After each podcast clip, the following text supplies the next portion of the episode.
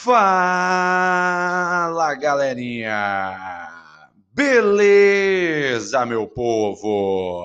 Então vamos iniciar aqui agora mais um glorioso episódio aí do nosso podcast, falando dessa alta dos preços de alguns alimentos aqui no Brasil, de alguns alimentos principalmente, né, relacionados aí à cesta básica do nosso país. Então esse é um episódio, galera, que eu esperei o máximo de tempo possível para gravar, até para que eu tivesse mais informações, eu tivesse um leque, né, de análises aí acerca desse assunto, porque já tem alguns meses, né, já tem alguns meses que essa questão vem sendo debatida. Então agora eu consigo trazer para vocês mais informações, mais medidas aí, mais ideias relacionadas a essa temática. Então vamos lá. O fato é, né, pessoal?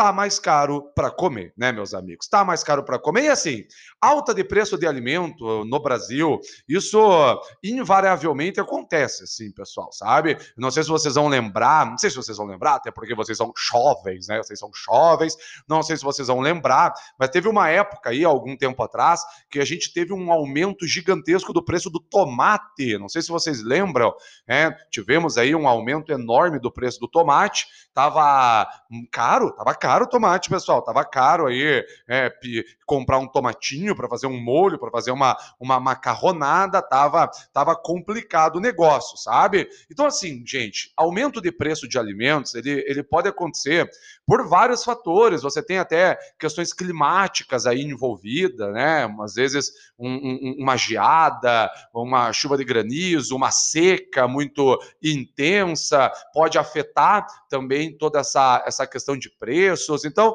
né, existem vários fatores. Né? Neste ano, neste ano, nós vimos aí, claro, um aumento de preços relacionado aí à pandemia, mas também tem alguns outros fatores aí que acabam sendo legais da gente destacar. Então, pessoal, uma primeira coisa importante para entendermos a alta dos preços, a valorização do dólar. E isso, né, já vinha acontecendo. É óbvio é lógico que com a pandemia o salto, né, ele foi, ele foi enorme. Então a valorização do dólar, ela acabou influenciando. Por quê? Porque para o produtor agrícola brasileiro, com essa valorização, ficou muito mais atrativo ele exportar sua produção. Até porque a exportação ela, ela tem um ganho em dólar, entendeu? Então, pô, gente, pensa aí na cabeça do produtor rural brasileiro. O cara pensa, meu pai amado, cacete de agulha, ó o dólar lá, cincão, velho, às vezes até mais. Então, para ele, às vezes compensa muito mais é botar esse produto no mercado externo para aumentar o seu ganho. Então, foi uma opção, muito da nossa produção foi destinada à exportação ok? Sobrando menos produto para ser comercializado aqui no mercado interno, né? diminuindo a oferta de produtos aqui no mercado interno, inflacionando esse preço aí de é, vários produtos, alguns deles da cesta básica. Aí ficou muito famosa a questão do arroz, ficou muito, muito famosa a questão das carnes, a questão do leite, até do nosso tradicional feijão, pessoal. E e aí, um outro fator que merece destaque acerca da valorização do dólar, e é uma coisa que eu não vi muitos falarem, é que, gente, essa valorização do dólar muitas vezes também encarece a produção do produtor brasileiro. Por quê, professor? Porque muitos insumos, eles são importados. Então tem muito produtor brasileiro que utiliza ali alguns insumos na sua produção que são importados. E quando esse cara importa, ele está comprando, na ampla maioria das vezes, em dólar. Com o dólar mais caro, a produção fica mais cara e ele, claro, não é bobo, repassa esse aumento de custo na produção lá para o preço final para nós consumirmos, para nós comprarmos, beleza? Então, esse primeiro fator ele é importante, a valorização do dólar tanto no quesito né, exportação como no quesito encarecendo a produção de alguns produtores aqui, devido a é, muitos insumos serem importados, tá? Um segundo motivo tem relação com a China, né? Um maior consumo aí da China, então envolve é, esse aumento de exportação que eu citei anteriormente, né? Então ampliou-se aí a exportação para a China, um aumento maior de consumo da China também está relacionado a essa alta de preços, com nós destinando uma quantidade de produtos maior para esse país. E aí entra, claro, a questão da pandemia, né, pessoal? A pandemia ela causou é, um aumento de alimentação no domicílio. Estão ligado? Um aumento de alimentação no domicílio. Toda a questão da galera quarentenada, em isolamento, home office, etc., aumentou drasticamente a alimentação em domicílio. Então, a alimentação de produtos básicos, é o famoso arroz, feijão, bife e uns leguminhos ali, umas batatinhas fritas feitas em casa, aumentou bastante o consumo desses produtos. Mais produtos básicos, menos produtos industrializados.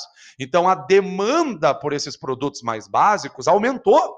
Porque muitos brasileiros quarentenados, em isolamento, em home office. E aí você tem, né, uma, uma receita bem maluca, porque a gente destinando mais produto para fora e o brasileiro querendo consumir mais produto básico. Vocês entenderam a receita da desgraça? É, então, essa demanda maior de produtos básicos devido à pandemia, é a galera mais em casa, também vai ser um fator para inflacionar aí o preço de alguns produtos. E também tem, galera, também tem, a gente não pode deixar de citar a questão do auxílio emergencial, né, que tem todo o debate aí agora, seiscentão, trezentão, vai continuar, não vai continuar, é, pediram para perguntar para o vírus, né, representantes aí do nosso governo é, pediram para perguntar para o vírus, ah, meu Deus do céu, se esse auxílio vai, vai se perpetuar. Mas por quê? O que, que o auxílio emergencial tem a ver com esse aumento de preços? A galera que, que pegou esse auxílio emergencial, gente, foi lá e comprou comida, né? A ampla maioria da galera foi lá e comprou comida, comida aí, comprou cesta básica etc, para garantir a alimentação. Então foi mais um fator que aumentou essa demanda aí de produtos básicos, né, também influenciando aí é, essa, esse aumento de preços. Galera, é lógico, gente, pelo amor da mãe do guarda rodoviário, né? Esse aumento emergencial fez com que milhões de pessoas não passassem fome.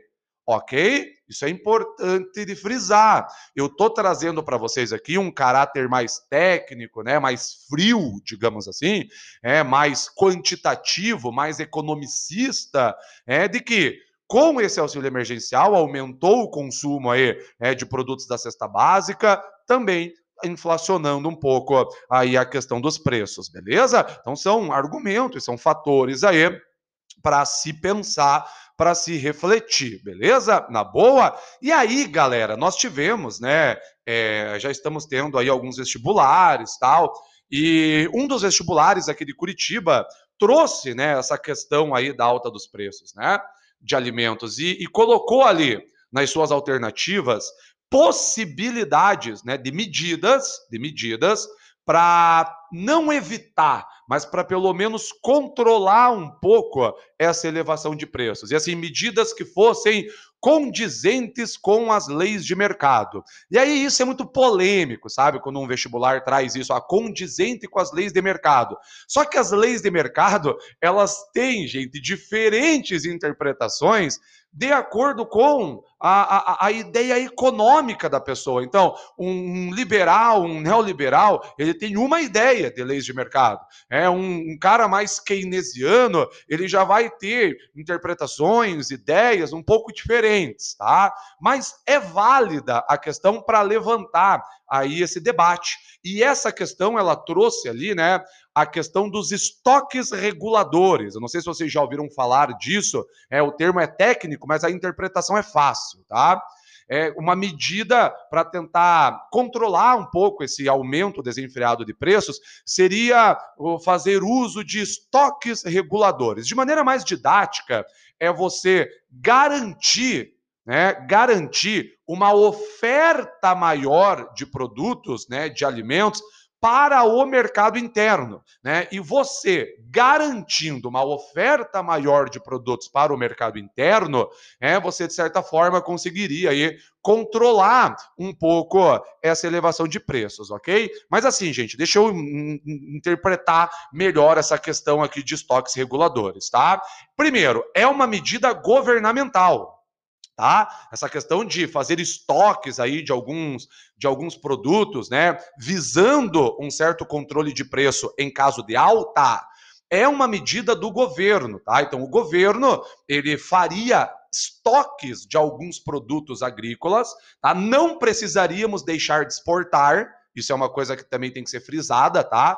Aí para a galera não pirar, tipo, ah, professor, então vamos deixar de exportar para. Não, precisaria deixar de exportar, porque esses estoques, muitas vezes, eles são feitos, né? É, quando há um excesso de produção, então, às vezes, o, o, o, o estoque público, pessoal, ele vai comprar excessos que não são consumidos, que não são comercializados, entenderam?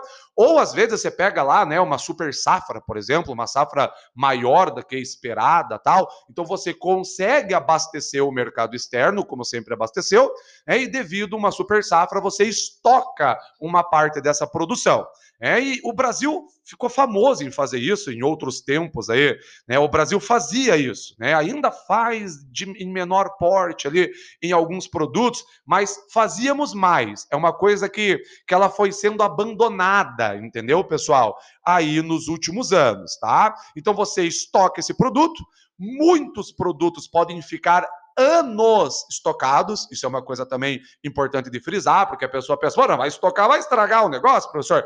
Alguns produtos, galera, eles podem ficar anos estocados e você fica ali, o produto estocado. Caso você tenha uma alta no preço, você solta esse produto no mercado, né, para controlar um pouco essa alta, aumentando ali a oferta desses produtos. Aí o governo, né, venderia esse alimento aí no mercado interno para controlar um pouco essa essa alta de preços, tá? Só que isso, galera, é uma coisa que você vai ter diferentes interpretações, diferentes interpretações aí sobre o assunto, entenderam? Muitos vão alegar, por exemplo, que a constituição desses estoques é algo que gera muito gasto, por exemplo, onerando aí os cofres públicos, etc. Outros vão defender.